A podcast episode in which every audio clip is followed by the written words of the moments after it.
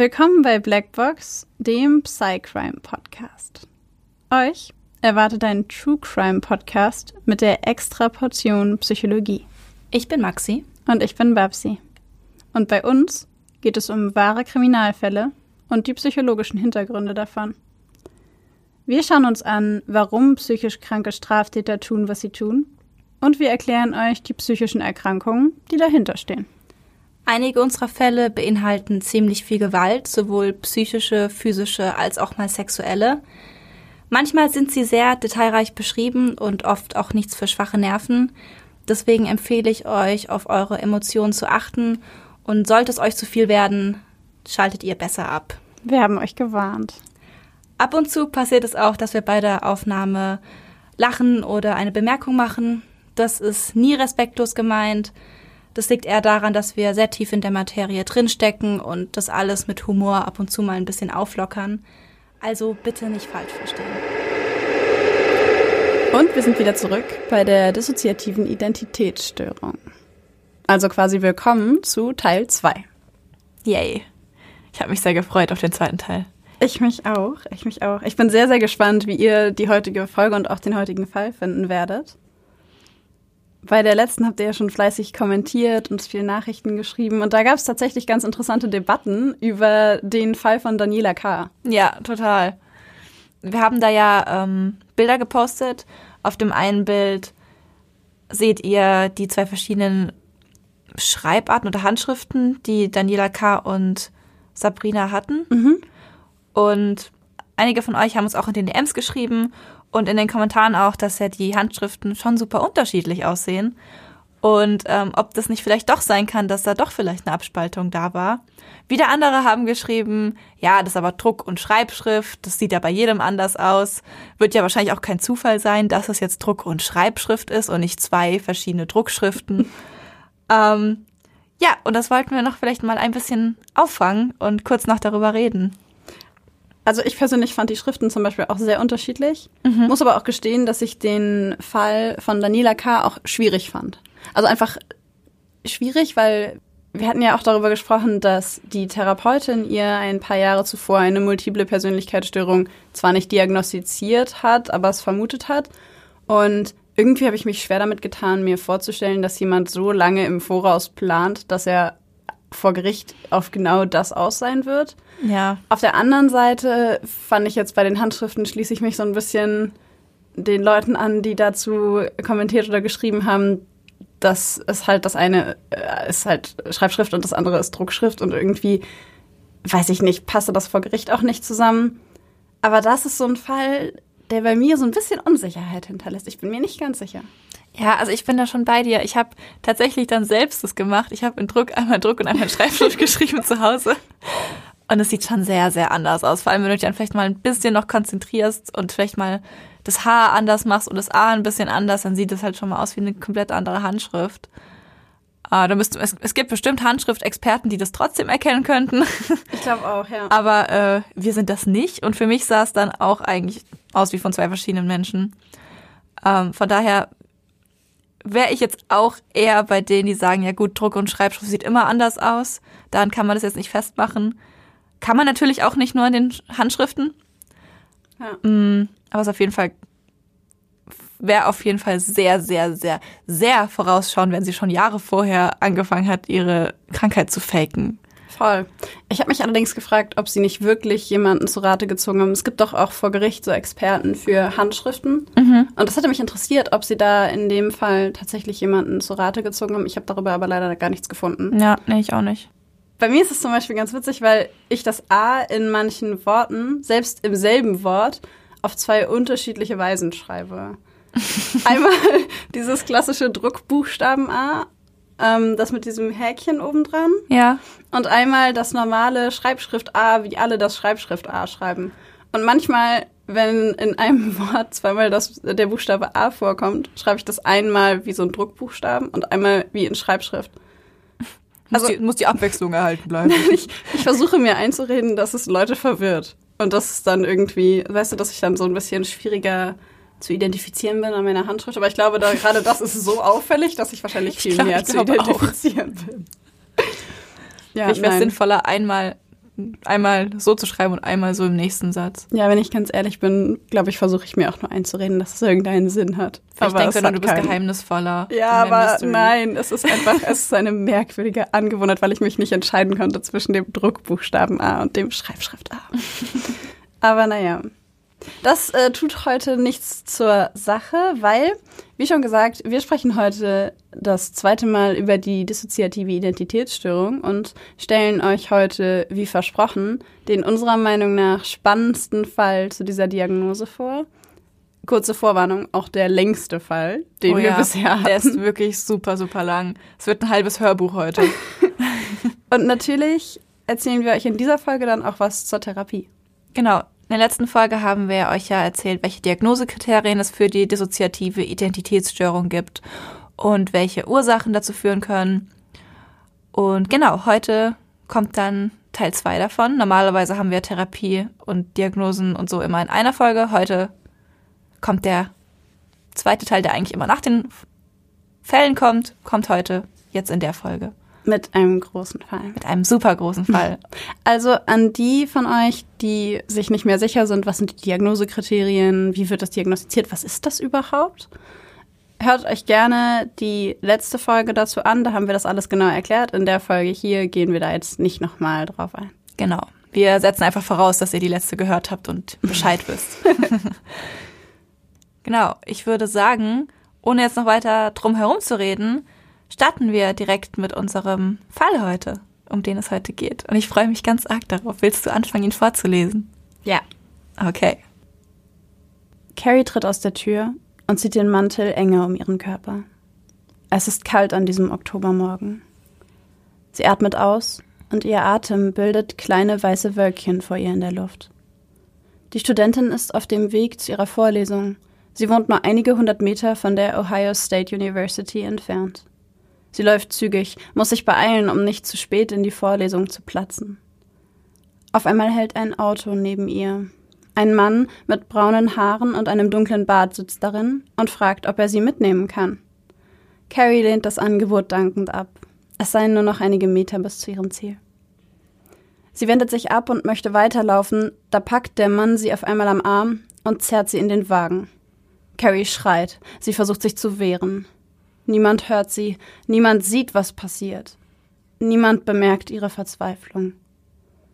Der Unbekannte kettet sie mit Handschellen an die Beifahrertür und sagt ihr, sie soll die Klappe halten. Dabei sieht er sie durchdringend an. Seine Augen sind blau, doch das ist nicht das Einzige, das Carrie auffällt. Die Iris und die Pupille des Mannes zittern unkontrolliert, bewegen sich im Auge hin und her. Abrupt lässt er von ihr ab und setzt sich wieder ans Steuer. Sie entfernen sich vom Campusgelände. Der Mann lenkt den Wagen in abseits gelegene Straßen und Waldwege. Als sie irgendwann so weit gefahren sind, dass kein Mensch weit und breit mehr zu sehen ist, hält er an. Er steigt aus und löst Carries Handschellen. Sie ist vor Angst erstarrt, weiß nicht, was sie tun soll, weiß nicht wohin. Vielleicht soll sie ihn angreifen? Doch auch diese Idee verwirft sie sofort wieder, denn der Mann hat einen Revolver in der Hand. Er winkt sie mit vorgehaltener Waffe aus dem Wagen heraus und zwingt sie, sich auszuziehen.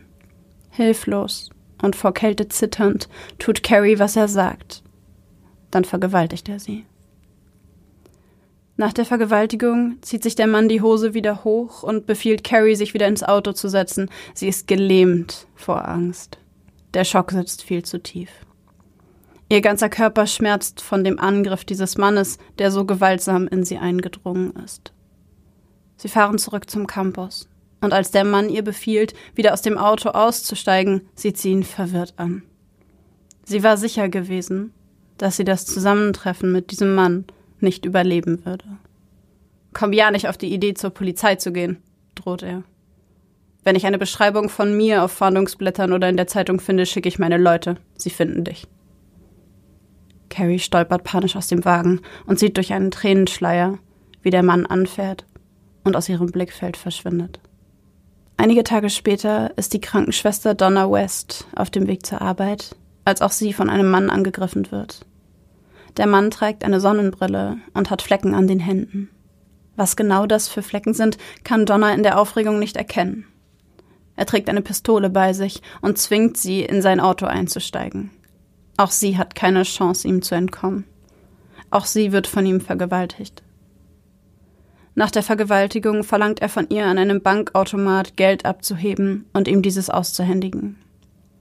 Donna tut, was er sagt. Sie hofft, dass er danach das Interesse verliert und einfach abhaut. Und sie hat Glück. Der Angreifer, der sich bei ihr als Phil vorgestellt hat, schmeißt sie wenig später aus dem Wagen, droht ihr, sich ja nicht an die Polizei zu wenden und verschwindet. Sowohl Carrie als auch Donna ignorieren die Drohung des Mannes und wenden sich an die Polizei. Als Folge davon werden Beamte auf dem Campusgelände positioniert, alles sucht nach dem Campusvergewaltiger. Das Phantombild beschreibt einen weißen Mann zwischen 23 und 27 Jahre alt.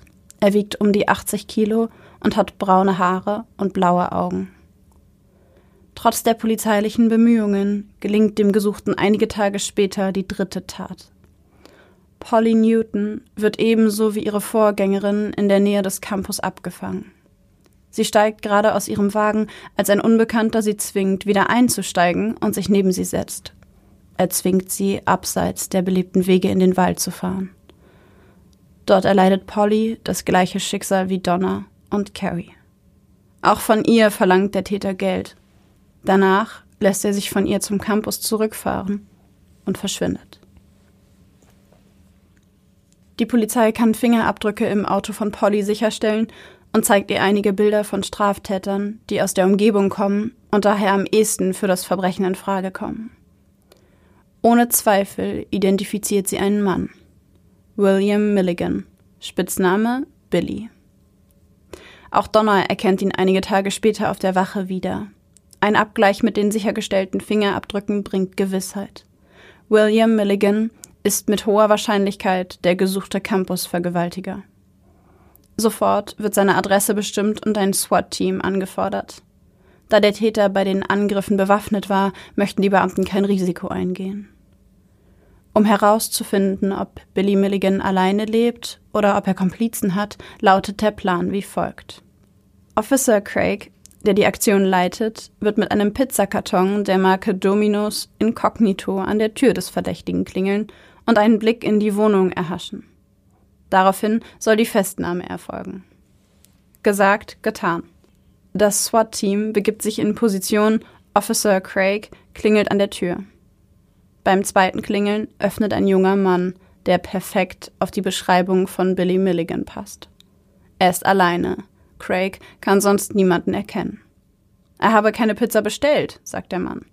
Craig fragt, ob er nicht Billy Milligan sei, dieser habe die Pizza nämlich bestellt. Ich bin nicht Bill, sagt der Mann verwirrt, ich kenne keinen Bill Milligan. Officer Craig lässt den Pizzakarton fallen und drückt diesem Mann, der behauptet, Bill Milligan nicht zu kennen, seine Pistole an den Kopf. Craig ist sich sicher, dass er es ist.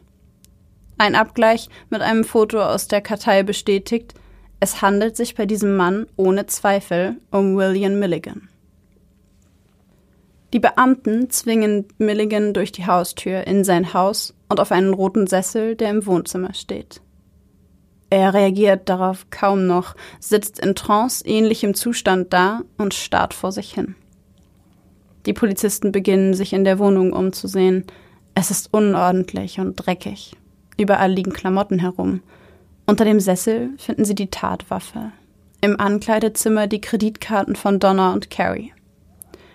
Als einer der Beamten in Billys Schlafzimmer gehen möchte, schreckt Billy aus seinem tranceähnlichen Zustand auf. Er warnt die Polizisten, sagt, sie sollen nicht gegen die Box treten, die sich in diesem Zimmer befinde. Treten sie gegen die Box, fliege das ganze Haus in die Luft. Vorsichtig öffnen die Beamten die Box und entdecken tatsächlich eine Bombe. Das Bombenentschärfungsteam wird angefordert. Craig klärt Milligan derweil über seine Rechte auf und eröffnet ihm, welche Taten ihm zur Last gelegt werden. Billy wirkt verwirrt, starrt den Officer an und fragt immer wieder, ob er jemandem wehgetan hat. Er könne sich an nichts erinnern. Craig nimmt ihn fest und auf der Fahrt zur Wache stellt Billy immer wieder dieselbe Frage. Habe ich jemandem wehgetan? Auf der Wache will Craig seine Fingerabdrücke nehmen. Als er nach Billys Hand greift, schreckt dieser auf einmal verängstigt zurück. Er möchte sich nicht berühren lassen. Eine herbeigeeilte Kollegin beginnt sanft auf ihn einzureden, spricht mit ihm wie mit einem Kleinkind. Davon lässt Billy sich beruhigen. Die Polizistin darf daraufhin seine Fingerabdrücke nehmen. Danach wird er in Untersuchungshaft gebracht. Die Kameras, die ihn dort aufnehmen, zeichnen äußerst seltsames Verhalten auf. Milligan sitzt die erste Zeit starr in der Ecke in der Zelle. Auf einmal zuckt er zusammen, zittert heftig. Mit einem Glucksen, das sich anhört, als würde er ersticken, fällt er auf einmal in Ohnmacht, nur um einige Augenblicke später wieder aufzuwachen. Er sieht sich in der Zelle um, seine Augen weiten sich vor Schreck. Oh Gott, nein, schreit er. Nicht schon wieder. Nach diesem Ausruf sitzt er wieder still auf dem Boden und heftet den Blick an die Wand. Eine Kakerlake windet sich aus einem Loch der Wand. Billy bemerkt sie. Die Kameras zeichnen sein Gesicht in dieser Sekunde auf. Es verändert sich. Billys ganze Körperhaltung verändert sich. Er kreuzt die Beine, beugt den Rücken und stützt das Kinn auf seinen Händen ab, verharrt in dieser scheinbar unbequemen Position. Kindisch lächelnd beobachtet er für die nächste halbe Minute die Kakerlake, die vor ihm im Kreis herumläuft. Milligans seltsames Verhalten fällt nicht nur den Polizeibeamten auf, die ihn verhaftet haben, oder denen, die ihn bewachen. Auch seine Anwälte fragen sich, was in ihm vorgeht. Vor der Verhandlung begeht Billy zwei Suizidversuche. Beim ersten Mal versucht er sich das Leben zu nehmen, indem er den Kopf mehrmals heftig gegen die Wand seiner Zelle schlägt. Beim zweiten Mal zerschlägt er die Toilette seiner Zelle mit einem Faustschlag nimmt eine der Scherben an sich und schlitzt sich damit die Unterarme auf. Seine Anwälte sind sich daraufhin einig, dass er nicht in der Lage ist, an der Verhandlung teilzunehmen. Zusätzlich geben sie eine Untersuchung durch einen Psychologen in Auftrag.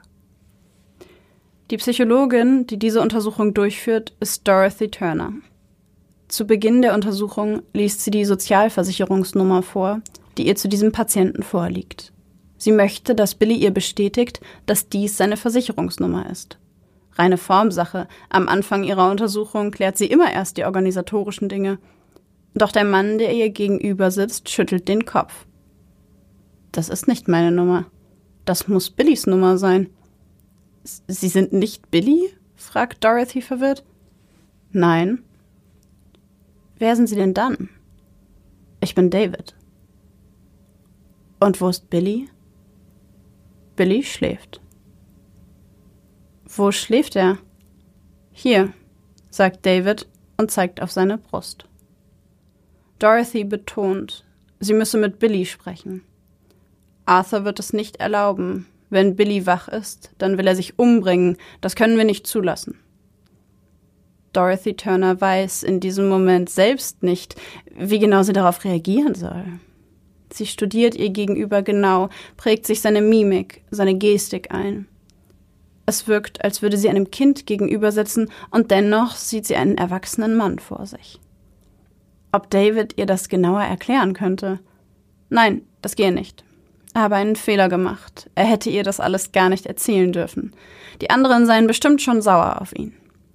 Dorothy bemerkt, dass David panisch wird. Tränen steigen ihm in die Augen. Sie schafft es, ihn zu beruhigen und gewinnt sein Vertrauen. Unter dem Versprechen, niemandem etwas zu erzählen, öffnet David sich der Psychologin dann doch. Was er erzählt, ist selbst für die erfahrene Expertin schwer zu glauben. David erzählt von Arthur, erzählt davon, dass es außer ihm, Arthur und Billy noch andere Menschen in diesem Körper gibt. Arthur ist derjenige, der alles weiß. Er entscheidet, wer wann ins Licht geht. Das Licht das ist eine große weiße Lichtkugel, die sich in der Mitte eines inneren Raumes befindet. Alle stehen drumherum, manchmal schlafen einige von ihnen, manchmal sind sie wach und warten darauf, ins Licht zu dürfen. Wer im Licht ist, der hat die Macht über den Körper. Wer im Licht ist, kontrolliert das Bewusstsein. Nach und nach lernen die Psychologin und die Anwälte verschiedene Personen im Körper von Billy kennen. Da gibt es Billy, 26 Jahre alt, die Kernpersönlichkeit. Und Arthur, denjenigen, der bei alltäglichen Situationen entscheidet, welche der Persönlichkeiten ins Licht darf. Arthur ist 22 Jahre alt, spricht mit starkem britischem Akzent, kann Arabisch und begeistert sich für Physik, Chemie und medizinische Fachliteratur. Reagan, eine weitere Persönlichkeit, ist 23 Jahre alt und Osteuropäer. Er hat einen starken Akzent und ist der Beschützer. In gefährlichen Situationen kommt er ans Licht, setzt sich, wenn nötig, auch mit Gewalt durch. Alan ist 18 und sowohl der einzige Raucher als auch der einzige Rechtshänder in der Familie. Er wird oft mit dem 16-jährigen Tommy verwechselt, der aber viel streitlustiger und feindseliger gegenüber Außenstehenden ist. Er ist Elektronikexperte und spielt leidenschaftlich gerne Saxophon. Danny, 14 Jahre alt, ist ein sehr ängstlicher Junge. Er hat Angst vor anderen Menschen, besonders vor Männern. Die Persönlichkeit, die Dorothy Turner zuerst kennengelernt hat, David, ist acht Jahre alt und nennt sich selbst den Hüter der Schmerzen. Er absorbiert den Schmerz und das Leid der anderen, damit die ihn nicht spüren müssen. Die jüngste ist Christine. Sie ist drei Jahre alt. Sie hat Dyslexie und malt besonders gerne Bilder von Blumen und Schmetterlingen. Ihr Bruder Christopher ist 13 Jahre alt und spielt Mundharmonika. Der 20-jährige Philipp ist ein Kleinkrimineller, hat bereits einige kleinere Delikte begangen und drückt sich immer sehr vulgär aus. Und dann ist da noch Adelana, 19 Jahre alt. Sie ist sehr schüchtern, introvertiert und homosexuell. Sie schreibt Gedichte und hat einen starken Nystagmus.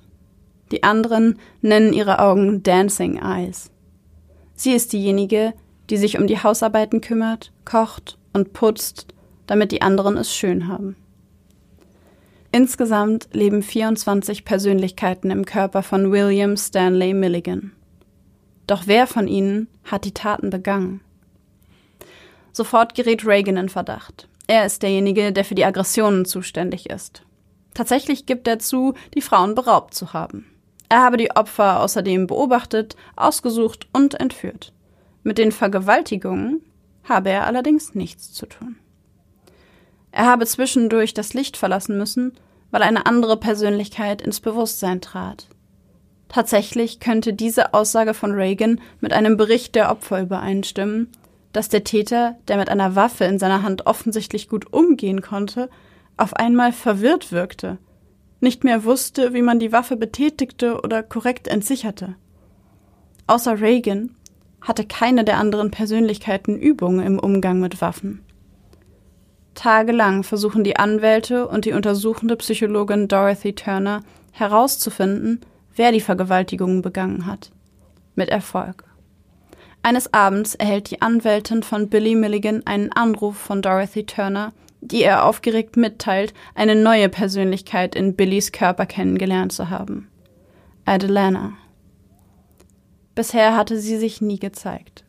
Sie sei auch den meisten anderen Persönlichkeiten bisher unbekannt, nur Arthur und Christine wüssten von ihrer Existenz. Sie habe die Fähigkeit, jeden der anderen auf Wunsch aus dem Licht zu drängen und seinen Platz einzunehmen. Als Reagan die Frauen entführt hatte, hatte sie seinen Platz eingenommen. Sie war diejenige gewesen, die die drei Frauen so brutal vergewaltigt hatte, gesteht sie unter Tränen.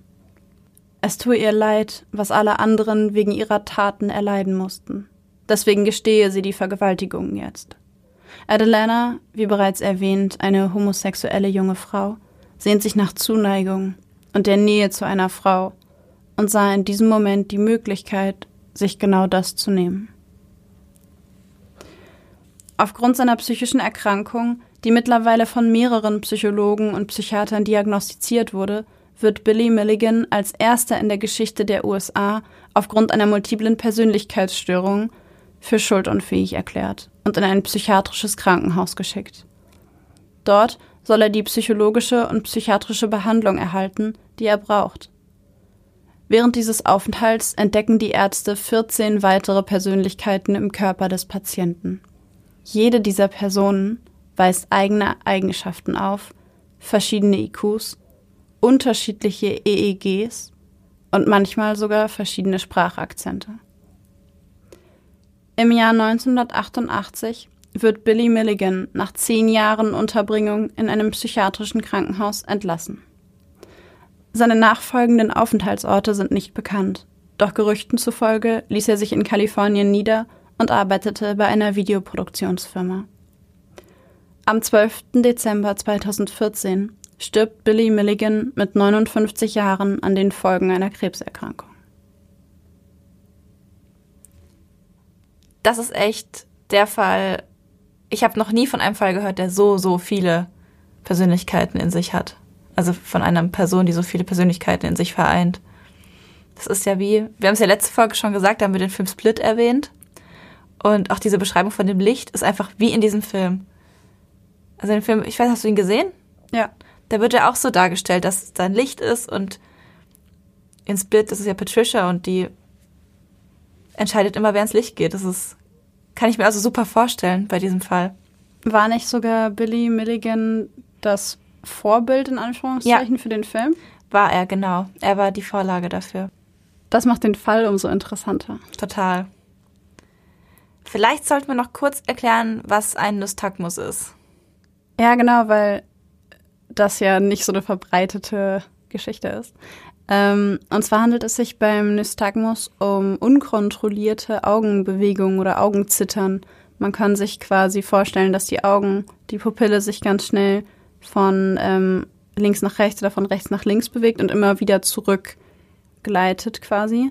Ähm, Im Grunde kann man sich das vorstellen, wie wenn man versucht, etwas zu fokussieren, das sich von links nach rechts und dann wieder von rechts nach links bewegt, ganz schnell. So sieht das auch ungefähr aus und das ist häufig ein Zeichen für eine neurologische Erkrankung oder eine neurologische Symptomatik. Und Leute, die diesen Nystagmus haben, klagen häufig über Schwindelgefühle und dieses Augenzittern ist quasi der Versuch der Augen, immer wieder zu refokussieren. Genau. Ja, ich finde, das hast du gut erklärt. Für mich war es verständlich. Wir haben ja gerade auch noch erwähnt, dass die Christine eine Dyslexie hat. Für die von euch, die nicht wissen, was eine Dyslexie ist, eine Dyslexie ist eine Legasthenie, also eine Leserechtschreibschwäche. Ähm, das ist jetzt ganz schnell erklärt eine ähm, Störung, bei der trotz normalem Seh- und Hörvermögen die Fähigkeit, Wörter zu lesen und zu verstehen eingeschränkt ist. Genau. Ich denke, damit ist es ganz gut erklärt. Also weiter weiß ja. ich auch nicht, was ich da noch erklären soll. Ich glaube, es ist auch relativ verbreitet. Ja. Ich habe so das Gefühl, jeder kennt irgendjemanden, der ähm, eine Dyslexie hatte als Kind. Genau. Ja, oder noch hat, gibt es ja auch Erwachsene, die das noch haben. Voll, aber man lernt sie ja häufig im Kindesalter kennen, so in der ja. Schule. Mhm. Genau, das war Christine, die das hatte. Wir haben ja erwähnt, dass es ganz, ganz viele, also 24 Persönlichkeiten in Billy Milligan gab. Wir haben die alle einzeln aufgelistet mit so kurzen Beschreibungen ihrer Persönlichkeiten. Wir werden das im Laufe der Woche auch mal auf Instagram für euch stellen. Da könnt ihr dann noch mal schauen, wer da alles existiert hat. Oder ex nee, existiert hat. Er ist ja gestorben. Ja. Genau. Also für die besonders Interessierten, äh, da könnt ihr noch mal genau nachlesen, wer da alles vorgekommen ist. Für diejenigen von euch, die nicht wissen, wo sie unseren Instagram-Kanal finden, Ihr findet uns unter Blackbox, der Podcast, alles klein und zusammengeschrieben. Genau. Jetzt stellt sich ja noch die Frage, wie es sein konnte, dass Billy Milligan 24 Persönlichkeiten entwickelt hat. In der letzten Folge haben wir bei den Ursachen darüber geredet, dass ähm, starke Traumata in der Kindheit dafür ein Grund sein können. Jetzt Frage an dich, war das bei Billy Milligan auch so? Ich denke, ganz gesamt kann man da mit Ja drauf antworten. Aber ich würde vorschlagen, seine Kindheit gucken wir uns jetzt einfach noch mal ein bisschen genauer an. Eine von Billy Milligans ersten Erinnerungen an seine Kindheit ist der Suizidversuch seines depressiven und alkoholkranken Vaters Johnny Morrison. Einst erfolgreicher Comedian wird er seit seinem zunehmenden Alkoholkonsum immer weniger gebucht. Mit Mitte 30, Billy ist gerade vier Jahre alt, unternimmt er mit Tabletten und Alkohol einen Suizidversuch vor den Augen seines kleinen Sohnes. Billys Mutter Dorothy findet ihren Mann nachts im Badezimmer. Sie ruft den Krankenwagen und die Ärzte nehmen Billys Vater mit. Billy wird seinen Vater danach einige Monate lang nicht mehr sehen. Einige Tage nach dem Selbstmordversuch seines Vaters erscheint das erste Mal eine andere Person als Billy. Er sitzt einsam und gelangweilt in der Wohnung seiner Eltern und weiß nichts mit sich anzufangen. Gern würde er mit seiner zweijährigen Schwester Kathy spielen und mit ihr sprechen. Aber seine Mutter sagt, Kathy sei zu klein und er müsse sehr, sehr vorsichtig sein. Billy schließt die Augen und als er sie öffnet, erscheint Christine. Christine ist erst drei Jahre alt.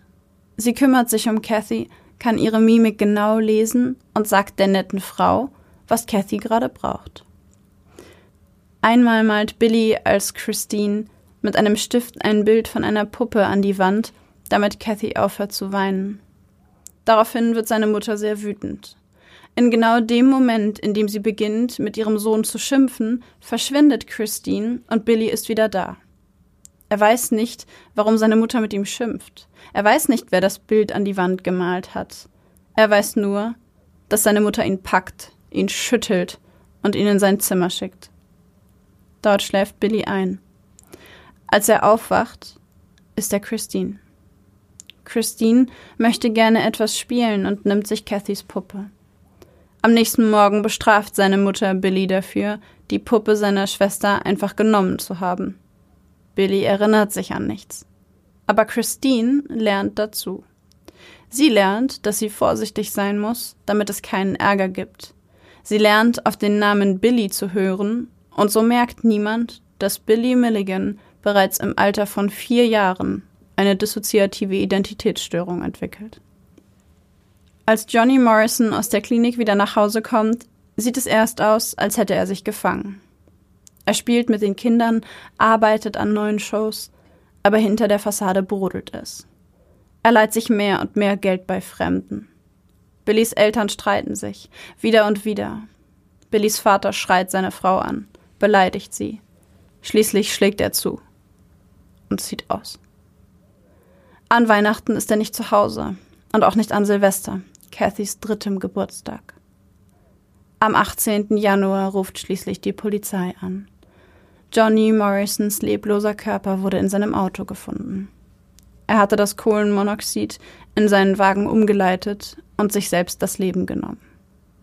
Zurück bleibt nur ein acht Seiten langer Abschiedsbrief. Eine Woche nach seiner Entdeckung stehen die Männer vor der Tür, denen er 6000 Dollar schuldet. Dorothy nimmt ihre Kinder und flieht zurück nach Ohio. Dort trifft sie ihren Ex-Mann. Nach einigen Dates heiraten die beiden erneut. Billy ist fünf, als das erste Mal Sean erscheint. Billy hat aus Versehen ein Keksglas heruntergeworfen. Panisch vor Angst und vor der Bestrafung durch seine Mutter steht er zitternd in der Küche. Dann schließt er die Augen und Sean erscheint. Sean ist taub. Er sieht eine sehr hübsche Frau auf ihn zugehen, sie scheint zu schreien. Sie schüttelt ihn. Er weiß nicht, warum sie wütend ist. Sie schubst ihn in einen Raum und schließt die Tür ab. Dann schläft er ein. Als er die Augen öffnet, weiß Billy nicht, wie er in diesen Raum gekommen ist. Hat er nicht zuletzt das Keksglas herunterfallen lassen? Er erinnert sich nicht. Mit der Zeit gewöhnt Billy sich an die Erinnerungslücken. Es scheint ihm normal. Manchmal scheint die Sonne draußen, er fühlt sich einsam und allein. Dann schließt er die Augen und wenn er sie öffnet, ist es plötzlich nachts. Auch erlebt er nach dem zersplitterten Keksglas nie wieder eine Bestrafung. Manchmal öffnet er die Augen und hat rote Striemen an den Armen. Manchmal hat er blaue Flecken. Nie weiß er, woher sie kommen. Dorothy verlässt ihren Ehemann ein Jahr nach der Eheschließung wieder. Billy erfreut sich mit sechs großer Beliebtheit in der Schule. Er ist ein außergewöhnlich guter Zeichner. Allerdings zeichnet er mit der linken Hand. Die Nonnen, die ihm das austreiben wollen, bestrafen ihn dafür. Sie schlagen ihn mit dem Lineal auf die Handflächen. Billy erinnert sich nicht daran. Sean ist der, der die Bestrafung erlebt. Und er versteht sie nicht, denn er weiß nicht, wofür er bestraft wird. Er erinnert sich ja an nichts. 1962, Billy ist sieben Jahre alt, lernt Dorothy den Witwer Chalmer Milligan kennen. Er hat eine Tochter in Billys Alter und eine erwachsene Tochter, die Krankenschwester ist. Milligan besorgt Dorothy einen Job in der Firma, in der er arbeitet.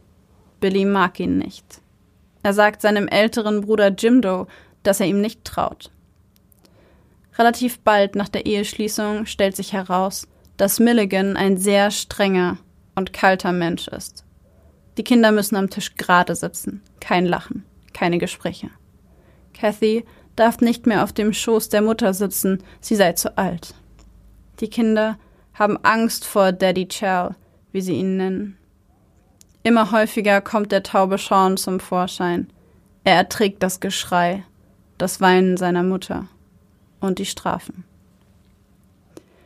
An einem Montag, Billy ist gerade neun geworden, beschließt Daddy Chow, mit Billy zusammen zur Farm zu fahren. Es sei eine Menge zu tun und der Junge solle ihm helfen. Auf dem Weg zur Farm sprechen die beiden kein einziges Wort miteinander. Bei der Farm angekommen, bringt Milligan nach getaner Arbeit den Traktor in die Scheune. Dann packt er den Jungen, vergewaltigt ihn anal, misshandelt und missbraucht ihn lebt all seine sadistischen Fantasien an Billy aus. Und in diesem Moment schließt der kleine Junge die Augen und sein Verstand, seine Emotionen, seine Seele zerbrechen in 24 Teile. Chalmer Milligan bringt seinen Stiefsohn im Laufe des folgenden Jahres immer wieder und wieder auf die Farm. Und was dort geschieht, ist immer dasselbe. Kurz nach dem ersten Missbrauch beginnt die Zeit, die Billys Person später als die Bad Mixed Up Times bezeichnet. Billys unterschiedliche Personen beginnen immer dann aufzutreten, wenn die jeweilige Person mit ihren Stärken und Fähigkeiten gebraucht wird. Christine muss in der Schule immer in der Ecke stehen, denn sie ist die einzige, die geduldig und still genug ist, das auszuhalten. Reagan ist der Beschützer, der Starke, Immer, wenn jemand Billy oder Christine oder einer anderen Person wehtun will, kommt Reagan heraus. Arthur ist eine organisierte, gebildete Person. Er löst Billys Matheaufgaben in Rekordzeit und Billy weiß nicht, wer seine Hausaufgaben gemacht hat. Im Frühjahr 1969, Billy ist 14, bringt sein Stiefvater ihn erneut zur Farm. Er trägt ihm auf, mit einer Schaufel ein Loch auszuheben, dann missbraucht er den Jungen sexuell und begräbt ihn bei lebendigem Leib. Nur einen Schlauch auf Höhe von Billys Gesicht lässt er herab, damit Billy weiter atmen kann. Bevor er den 14-Jährigen wieder aus dem Loch lässt, uriniert er durch den Schlauch in Billys Gesicht. Seit diesem Tag hat Danny furchtbare Angst vor der Erde. Nie wieder liegt er sich auf den Boden und nie wieder malt er ein Landschaftsbild. Arthur ist es schließlich, der herausfindet, dass Billy mehrere Personen ist. Er stellt fest, dass niemand anders so lange zu schlafen scheint wie Arthur und dass er sich häufig an viele Dinge nicht erinnert. An einem Abend, als sie im Bett liegen, bemerkt Arthur die Anwesenheit einer weiteren Person. Es ist Tommy. Die beiden beschließen, ihre Erinnerungen und Wachenzeiten zusammenzutun, aber auch so kommen sie nicht auf vollständige Daten. Arthur macht sich damit zur Aufgabe, alle anderen Personen zu finden und zu kennen und wird so nach und nach zum Koordinator und zur einzigen inneren Person, die alle anderen auch kennt. Zu der Person, die entscheidet, wer nach außen vortritt, und zu der Person, die entscheidet, dass Billy, die Kernpersönlichkeit, von all dem nichts erfahren sollte.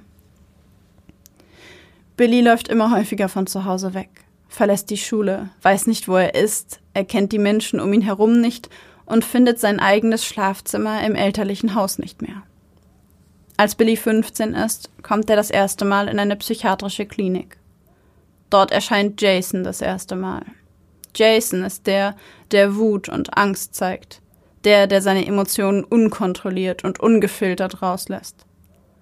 Zu Hause wurden Billy und damit alle anderen Personen immer eingesperrt oder bestraft, wenn Jason nach vorne trat. In der Klinik wird Billy ebenfalls eingesperrt, sobald Jason an die Oberfläche kommt. Arthur macht ihn deshalb zur ersten der Undesirable Persons und verbietet ihm, jemals wieder in Billys Bewusstsein nach außen aufzutreten. Wut und starke Emotionen zu zeigen ist verboten. Und so zog sich Jason als die erste Undesirable Person in die Schatten von Billys Seele zurück. Als Billy 16 ist, versucht er das erste Mal, sich das Leben zu nehmen. Reagan und Arthur halten ihn zurück und lassen seine Person schlafen. Zu groß ist die Gefahr, dass er sich das Leben nimmt.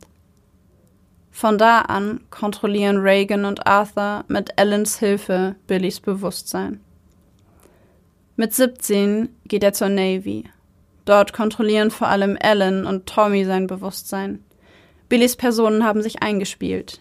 Sie wissen, wer wann nach vorne treten darf, damit alles funktioniert und niemand von ihrem Geheimnis erfährt. Mit 19 zieht Billy von zu Hause aus und sucht sich einen Job. In seinem Inneren stellen Reagan und Arthur Regeln auf, die von allen Persönlichkeiten einzuhalten sind. Erstens, niemals lügen.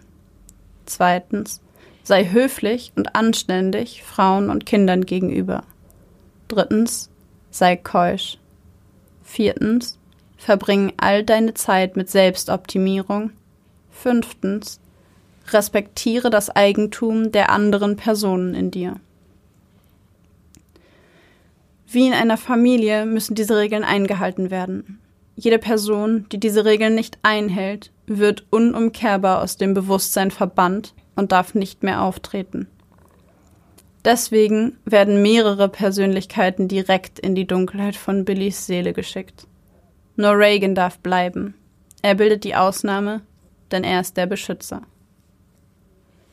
Es dauert nicht lange, bis die dritte Regel sei keusch gebrochen wird. Auf einer Party lernt Ellen Marlene kennen. Eine junge Frau mit langem dunklem Haar und großen schwarz geschminkten Augen. Die beiden unterhalten sich. Ellen spürt sofort, dass er sich zu dieser attraktiven Frau hingezogen fühlt. Es scheint, als spüre Marlene diese Anziehungskraft auch. Gleichzeitig ist Ellen nervös, aufgeregt, fühlt sich nicht wohl in dieser neuen Rolle. Was soll er tun? Wie soll er sich verhalten? Er entzieht sich der Situation, flüchtet von der Party und geht nach Hause. Einige Tage später klingelt es an der Tür. Kevin ist gerade im Licht und er geht zur Tür und öffnet sie. Vor ihm steht eine wunderschöne Frau, die ihn warm anlächelt. Marlene erklärt schnell, dass sie seine Adresse von dem gemeinsamen Freund habe, der Gastgeber bei der Party war. Kevin bittet sie hinein, die beiden verbringen den Abend zusammen, sehen sich gemeinsam seine Bilder an, reden. Als sie geht, fragt Kevin, ob sie wiederkommen würde. Wenn du es möchtest, lächelt Marlene zufrieden, bevor sie durch die Tür verschwindet. Tatsächlich kehrt sie einige Tage später zurück. Sobald die Tür hinter ihr zufällt, küsst Kevin sie leidenschaftlich, schaltet das Licht aus und lässt sich mit ihr aufs Bett fallen. Die Regel sei keusch, ist ihm in diesem Moment vollkommen egal. Er gibt sich ganz der Situation hin, doch auf einmal ist er weg. Er wurde aus dem Licht verdrängt, verdrängt von der Oberfläche, die ihm die Kontrolle über den Körper verleiht. Adelana ist nun diejenige, die mit Marlene im Bett liegt und sich langsam die Klamotten vom Körper streift. Am nächsten Morgen wacht Alan neben Marlene auf. Er ist schockiert, verwirrt. Zuletzt hat er diese Frau doch auf der Party eines Freundes gesehen. Was macht sie nun hier in seiner Wohnung? Noch irritierter ist er, als sie aufsteht, sich Frühstück macht, duschen geht, als wäre sie in dieser Wohnung zu Hause. Ellen fühlt sich mit dieser Situation überfordert, gibt sich aber nicht zu erkennen. Wann immer Marlene Annäherungen macht, verlässt Ellen das Licht. Soll sich doch ein anderer mit diesem Problem herumschlagen. Marlene dagegen fühlt sich wohl in dieser neuen Wohnung mit diesem neuen Mann an ihrer Seite. Zugegeben. Zu Beginn der Beziehung war sie öfter schockiert von seinen plötzlichen Wutausbrüchen und Stimmungsschwankungen, doch langsam gewöhnt sie sich daran. In einer Sekunde ist er zärtlich und aufmerksam, in der nächsten wird er wütend und aufbrausend, danach wieder ruhiger, macht Witze, ist klug und führt interessante Gespräche mit ihr. Diese Stimmungsschwankungen bemerkt sie sowohl im Alltag als auch dann, wenn sie Sex miteinander haben. Eines Abends sind diese Stimmungsschwankungen so stark, dass Billy während dem Geschlechtsverkehr auf einmal anfängt zu weinen. Zitternd und schluchzend rollt er sich auf dem Bett zusammen. Was Marlene nicht weiß, Adelana, die während dem sexuellen Akt normalerweise die Kontrolle über das Bewusstsein hat, verlässt schlagartig das Licht und der kleine achtjährige David trifft unerwartet an ihre Stelle. Dieser ist komplett verängstigt, bricht in Tränen aus und verlässt das Licht so schnell er kann. Als nächstes tritt Tommy an seine Stelle. Er kennt Marlene bis jetzt noch nicht, und doch findet er sich auf einmal nackt in ihren Armen wieder. Sie tröstet ihn, sagt ihm, alles werde gut, sie sei bei ihm. Überrascht drückt er sie weg. Nun wird Marlene doch sauer. In der einen Sekunde weint Billy so sehr, dass sie das Gefühl hat, ihn trösten zu müssen, und in der nächsten stößt er sie grob beiseite. Wütend steht sie auf und geht ins Bad, kehrt jedoch kurz darauf wieder zurück. Tommy verliebt sich noch an diesem Abend in sie, ebenso wie Kevin, Ellen und Adelana vor ihm. Doch es kommt, wie es kommen muss. Als Arthur von dieser Beziehung erfährt, ist er außer sich. Seine Regeln waren klar. Und nun wurden sie von mehr als nur einer Person verletzt. Er verlangt von Tommy, mit Marlene auf der Stelle Schluss zu machen und droht ihm, ihn in den Schatten zu den Undesirables zu verbannen, sollte er diesem Befehl nicht Folge leisten. Schweren Herzens trennt Tommy sich von Marlene und damit von der einzigen Frau, die er je geliebt hat. Marlene bleibt bis zu den Angriffen auf Carrie, Polly und Donna die einzige Frau, die je in engeren Kontakt mit Billy Milligan und seinen 23 weiteren Persönlichkeiten kam. Während du vorgelesen hast, habe ich so viele Momente gehabt, wo ich gerne reingekrätscht hätte, was gesagt hätte. ähm, ich versuche, mich an alles wieder zu erinnern. Ähm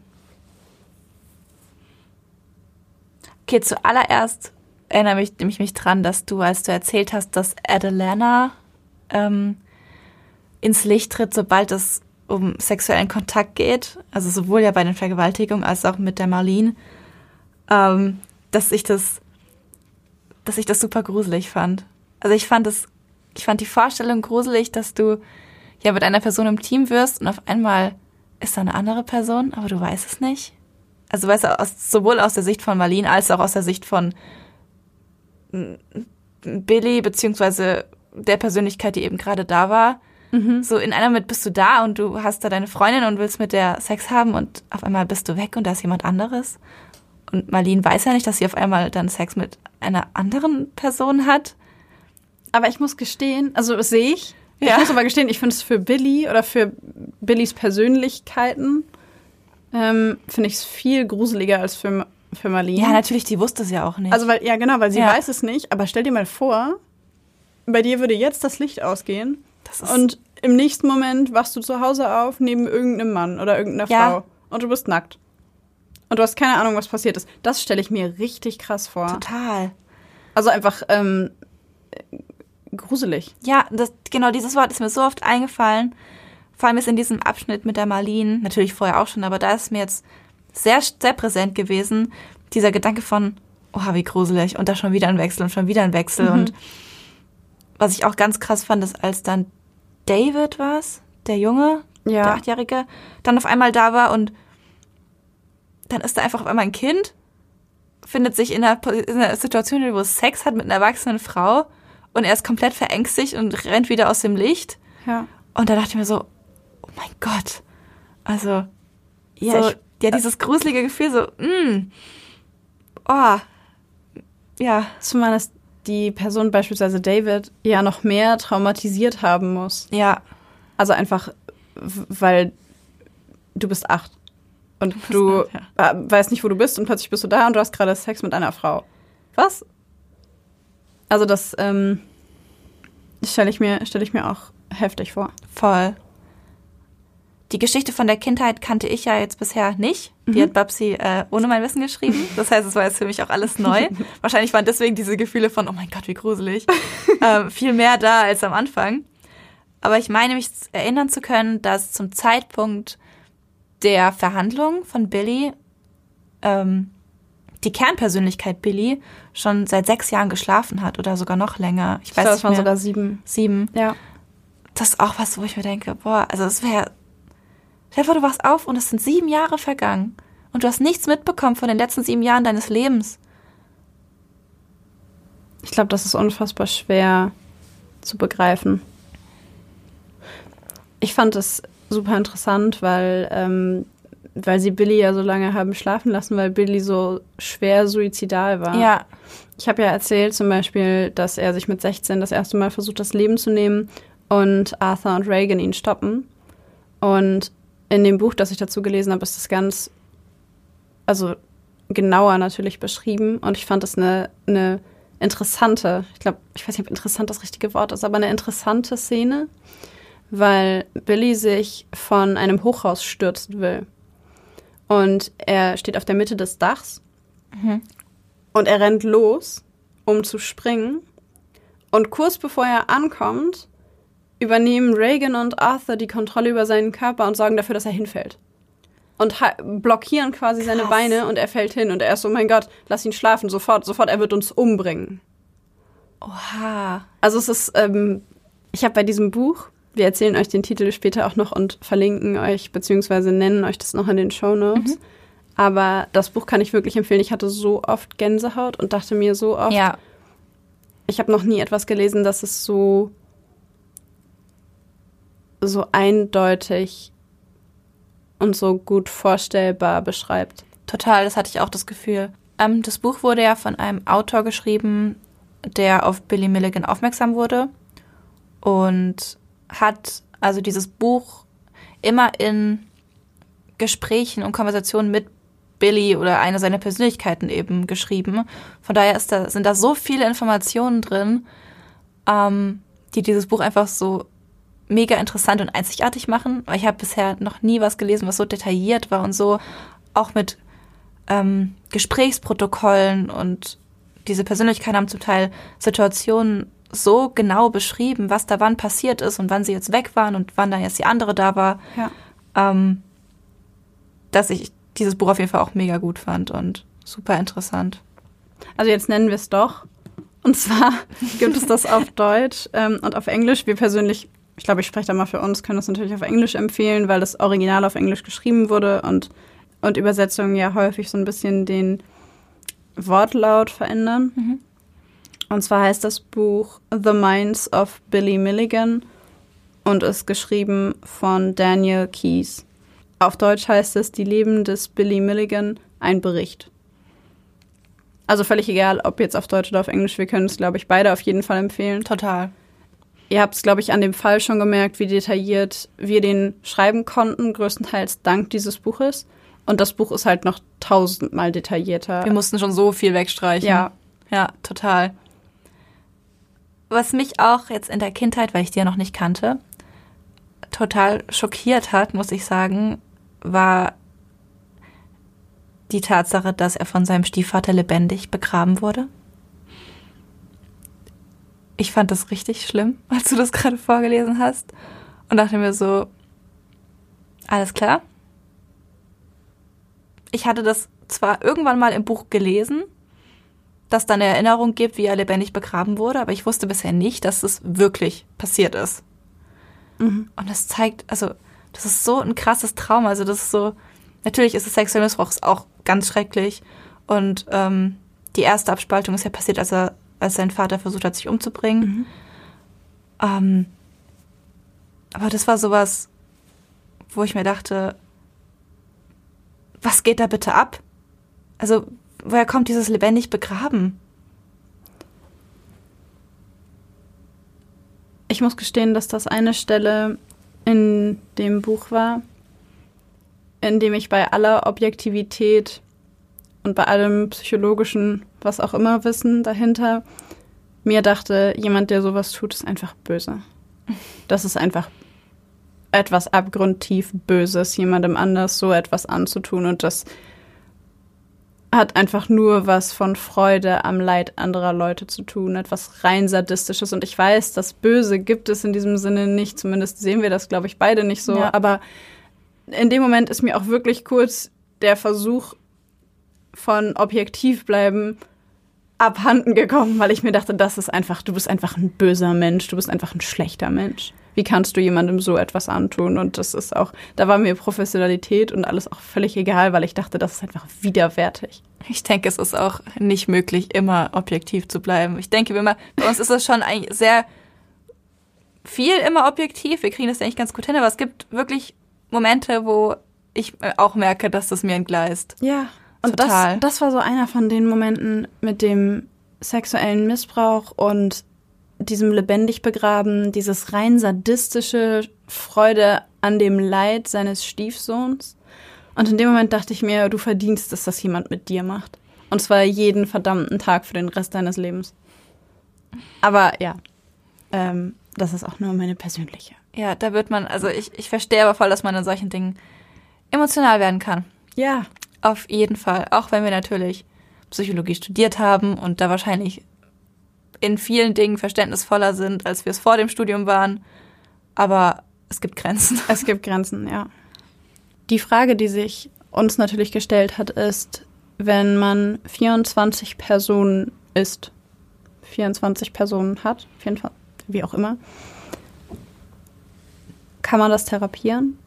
Und wenn man das therapieren kann, was genau versucht man zu therapieren und wie?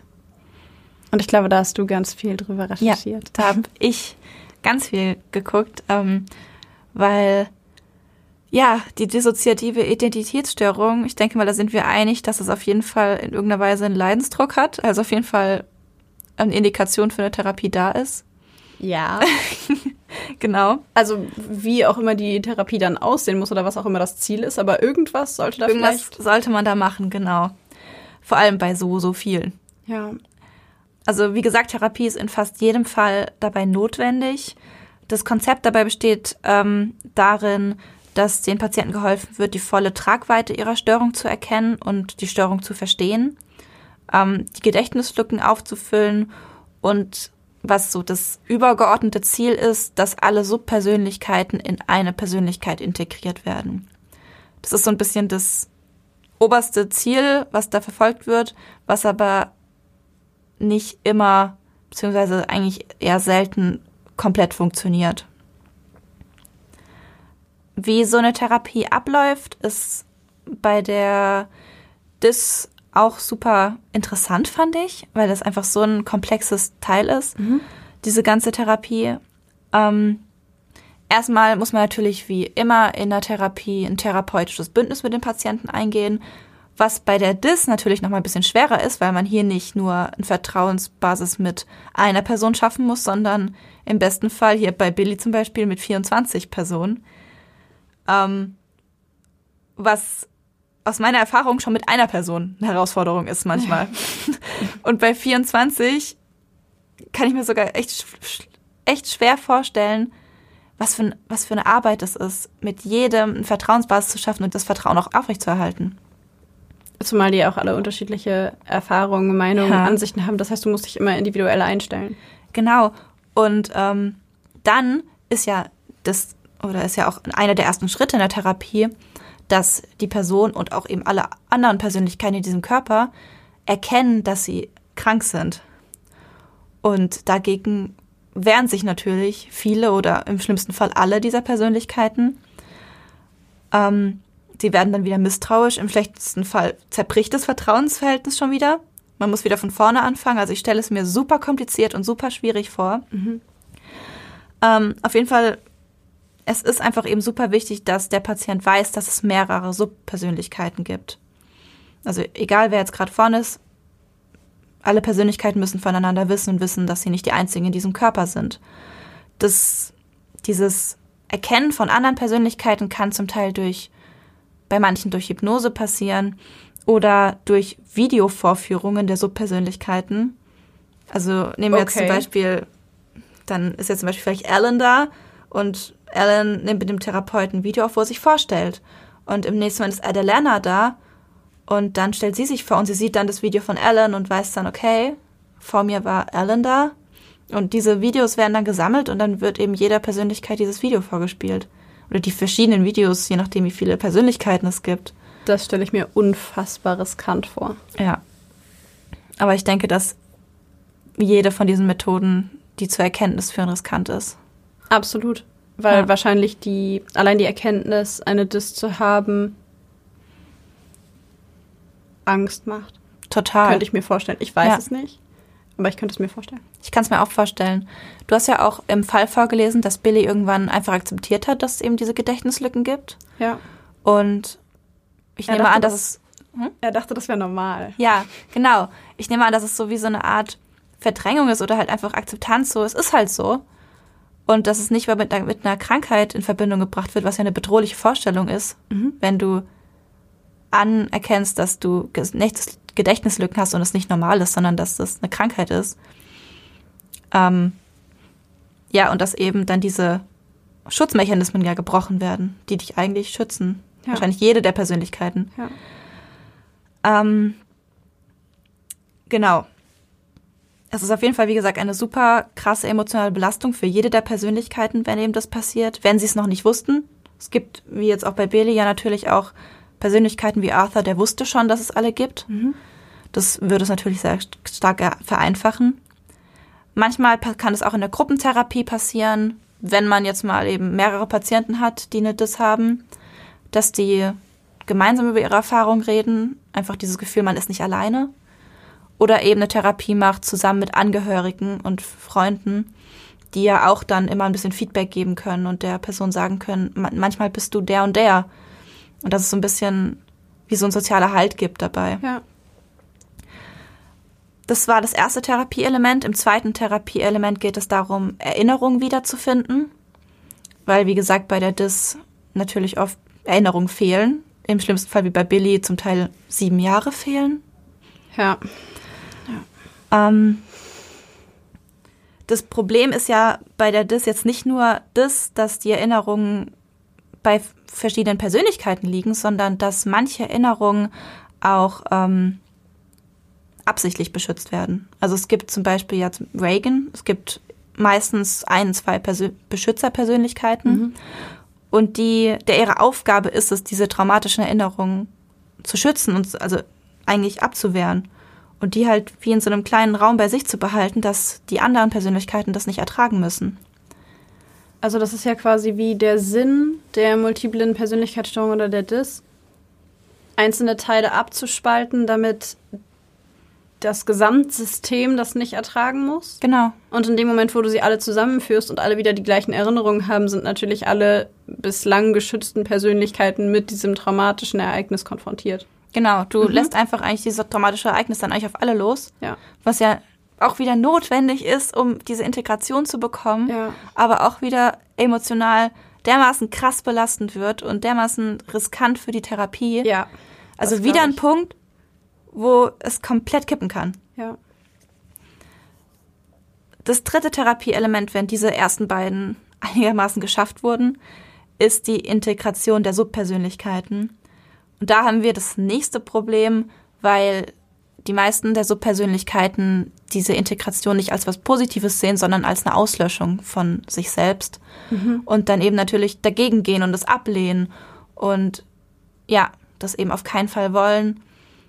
Hier kann dann wieder das Vertrauensbündnis gebrochen werden, weil dann eben die Persönlichkeiten meinen, ja, du willst mich auslöschen, du willst mich töten. Mhm. Ähm, obwohl es ja eigentlich wie eine Fusion ist, dass eben es immer weniger Persönlichkeiten gibt und es am Ende im besten, besten Fall, jetzt nehmen wir Billy, es nur noch Billy Milligan geben würde. Es gibt so ein paar Ansätze für die Integration. Das, das kommt hier aus allen psychologischen Schulen und auch ähm, mit medikamentöser Therapie teilweise.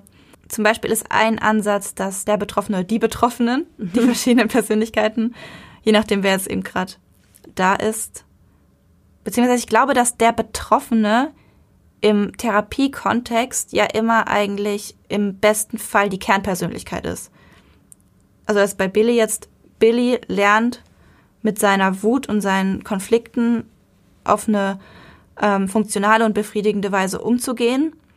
Und dass dadurch, dass er das dann, wenn er das schaffen würde, dass er dadurch dann diese Aufgabe, zum Beispiel von Reagan, mhm.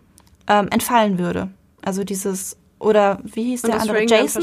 Jason, der? aber der war eine undesirable person. Ja, genau. genau, aber er ist ja trotzdem auch eine mhm. Persönlichkeit. Und dass eben diese Funktion, die Jason oder Reagan da erfüllen, nämlich ähm, Wut auszudrücken, ähm, dass die ja dann wie ihre Aufgaben eben entfallen, weil Billy das dann selbst kann.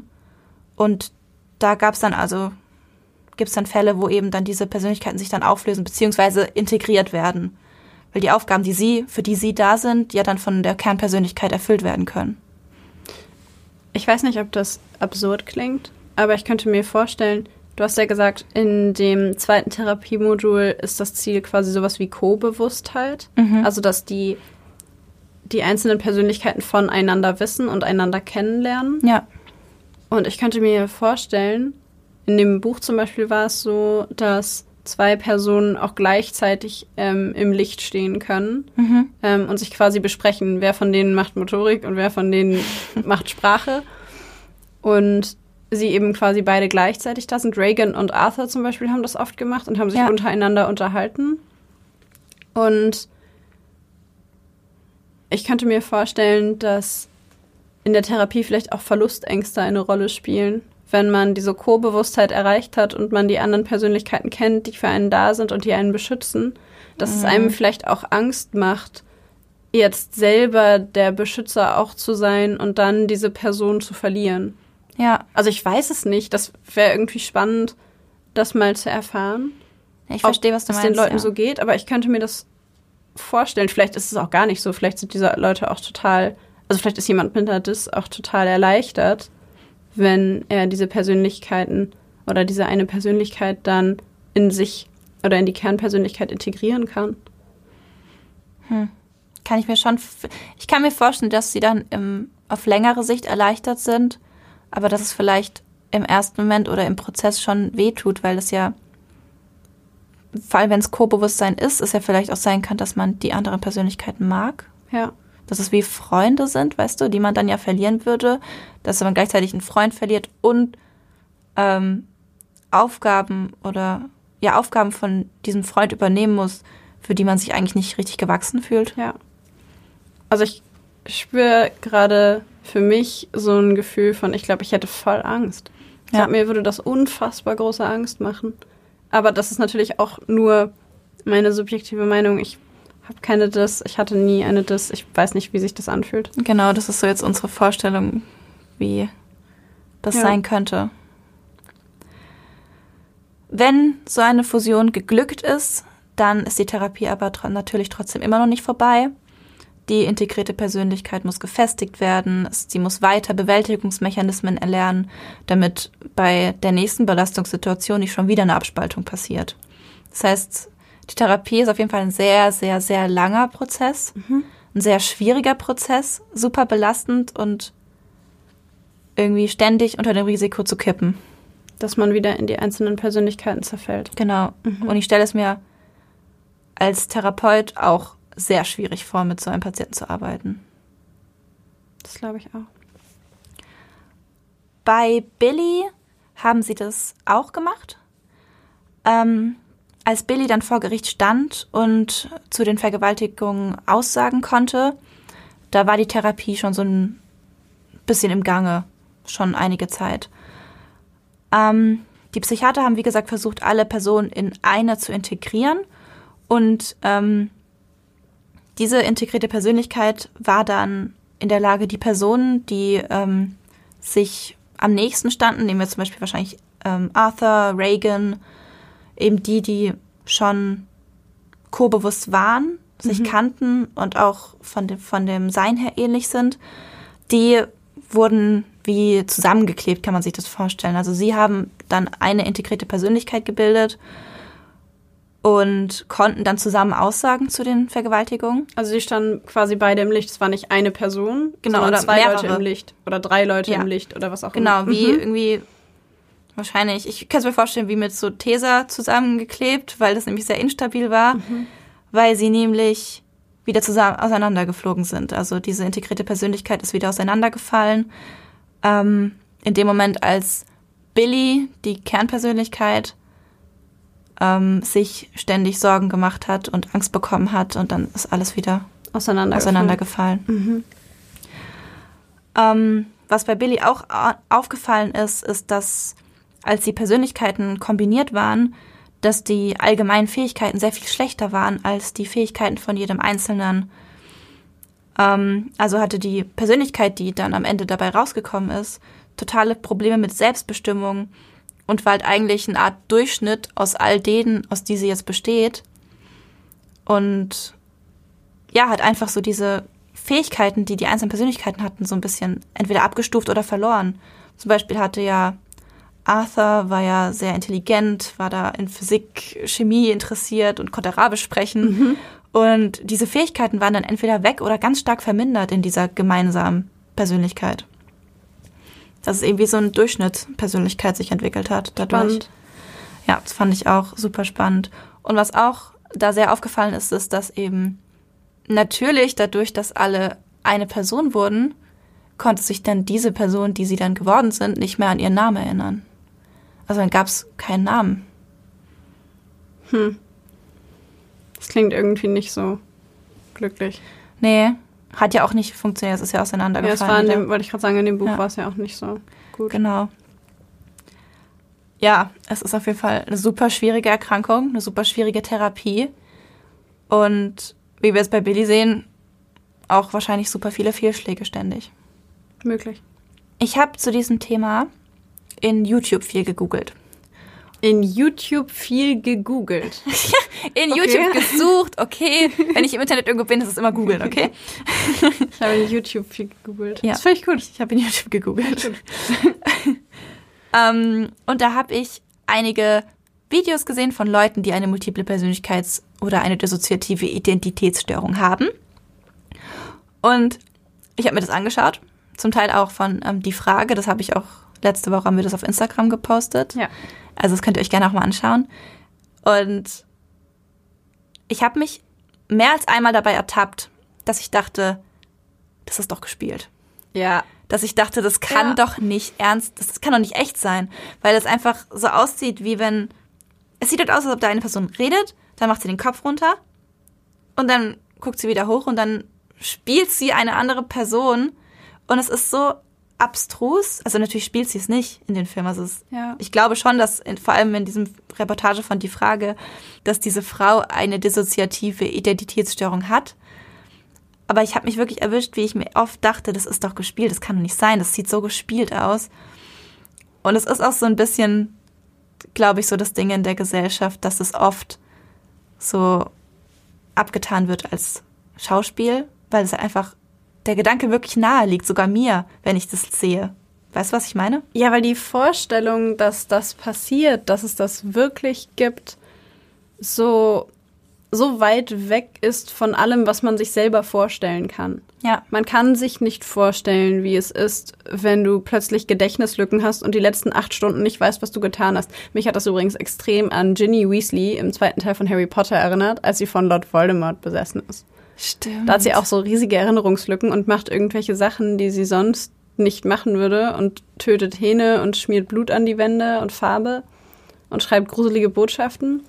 Ja, stimmt, das ist ja echt wie in Harry Potter. Ja, also natürlich nicht wie in Harry Potter, aber das äh, stimmt. Nein, nein, um Gottes Willen. Aber daran musste ich denken. Ähm, also und da eben den, nicht den Vergleich ziehen, sondern den Gedanken von, sowas kennt man nur aus Filmen. Das, ja, Und deswegen kann man sich, glaube ich, einfach nicht vorstellen, dass das wirklich passiert. Und irgendwie will man einen rationalen Grund dafür finden. Und es erscheint irgendwie für viele Leute, glaube ich, naheliegender, dass das geschauspielert ist, als dass das wirklich passiert. Ja. Weil man die Krankheit auch so wenig versteht, weil man so wenig damit konfrontiert wird. Und weil ich glaube, dass sie sehr, sehr stigmatisiert ist und sehr tabuisiert. Ja, total. Es ist ja auch in wissenschaftlichen Kreisen ähm, oft, habe ich auch gelesen, ein Ding, dass es sehr kontrovers diskutiert wird, ob es diese Erkrankung gibt. Es gibt jetzt natürlich, habe ich gelesen, jetzt mehrere Forschungsergebnisse, die, die sagen, es gibt auf jeden Fall. Ja. Ich bin auch der Meinung, dass es es gibt. Ja. Ähm, aber es ist irgendwie überall kontrovers diskutiert. Es, gibt überall Leute, die sagen, es ist geschauspielert, dann gibt es Leute, die sagen, es ist es nicht. Die Forschung sagt, es ist es nicht. Und daher bin ich auf Forschungsseite natürlich. Ja. ähm, aber es ist halt einfach ein schwieriges Thema. Und was ich halt im Zusammenhang damit auch super schwierig finde, ist, dass natürlich dann Personen, die diese Krankheit haben, nicht oft nicht ernst genommen werden. Ja, ich glaube, das liegt aber auch an so Fällen, wie wir zum Beispiel in unserer letzten Folge besprochen haben, mhm. wo Leute das vor Gericht zum Beispiel benutzen. Also es ja. gibt äh, ganze Abhandlungen darüber im Internet, wie man die dissoziative Identitätsstörung benutzen kann oder wie die auch benutzt wurde, besser gesagt, keine Anleitung, sondern äh, quasi Berichte darüber, wie sowas vor Gericht benutzt wird und welche Verhandlungsstrategien und äh, Verteidigungsstrategien Ach, da gefahren wurden. Und also das fand ich ähm, Oha, das wusste ich gar nicht. Sehr, sehr unglücklich. Ja. Weil es natürlich den tatsächlich Betroffenen den Stand noch schwerer macht. Voll. An der Stelle möchte ich noch mal ganz kurz ähm, ein bisschen moralisch appellieren an euch oder wir möchten noch mal ein bisschen moralisch appellieren an euch. Die DIS ist wie die meisten Erkrankungen oder fast alle Erkrankungen, die wir vorstellen, so klischeebehaftet und so tabuisiert. Und wenn man jemandem begegnet, der eine Diss hat, könnte ich mir vorstellen, dass, dass da viel irgendwie Stigmata und Klischees hochkommen. Aber am Ende des Tages müssen wir uns alle bewusst machen, dass Menschen, die solche Erkrankungen erleiden, furchtbare Dinge erlebt haben. Mhm. Und dass es einen Grund gibt dafür, dass diese Dinge oder dass diese Menschen so sind, wie sie sind. Und wenn ihr das nächste Mal jemanden trefft, völlig egal, ob ähm, das jetzt eine Dis ist oder eine andere psychische Erkrankung, denkt einen kurzen Moment darüber nach, wo es vielleicht herkommen könnte. Und denkt einen kurzen darüber und denkt einen kurzen Moment darüber nach, ob das Tabu oder die Stigmata oder auch die Vorbehalte und Klischees, die ihr im Kopf habt, ob sie wirklich gerechtfertigt sind dem Menschen gegenüber, der vor euch steht um das Ganze vielleicht noch ein bisschen besser zu verstehen, ich meine, wir haben uns hier sehr viel Mühe gegeben, es ganzheitlich zu erklären, aber wir haben natürlich nicht die Sicht eines Betroffenen, ähm, haben wir hier eine kleine Podcast-Empfehlung für euch. Und zwar gibt es einen Podcast, der heißt Viele Sein. Und da erzählt eine Betroffene selbst davon, wie es ist, ähm, mit dieser Diagnose zu leben. Ich glaube, es sind sogar zwei ah, Betroffene zwei, okay. in, in einem Dialog die mhm. darüber sprechen, wie die Therapie läuft oder gelaufen ist und wie sie es rausgefunden haben und ganz viele spannende Sachen so davon erzählen. Genau, da könnt ihr gerne mal vorbei hören. Wir fanden es super interessant und auch toll, dass es so einen Podcast gibt. Ja. Also ich fand es super toll, dass es sowas gibt. Ja, und mit dieser Empfehlung würde ich sagen, sind wir am Ende unserer Folge angekommen. Unserer Doppelfolge. Und das war jetzt sehr, sehr viel Input und sehr, sehr viel sehr, sehr viel Gerede von uns, aber wir hoffen, dass es euch äh, trotzdem interessiert hat und dass wir ein bisschen mehr Licht ins Dunkel bringen konnten. Genau. Wenn euch das gefallen hat, dann folgt uns gerne auf Instagram. Da heißen wir Blackbox der Podcast, alles klein und zusammengeschrieben und gebt uns gerne fünf Sterne, gute Bewertungen, beispielsweise auf Apple Podcast oder überall, wo man uns sonst noch bewerten kann. Wenn ihr Fragen zu dem Thema habt oder euch noch etwas besonders daran interessiert oder ihr noch eine Meinung dazu habt, die ihr gerne mit uns teilen möchtet, dann schreibt uns gerne ähm, einfach direkte Nachrichten über Instagram zum Beispiel. Wir freuen uns auf jeden Fall von euch zu hören. Genau, und wir beantworten auch alle Nachrichten. Ja. okay, gut. Dann würde ich sagen, sagen wir Tschüss.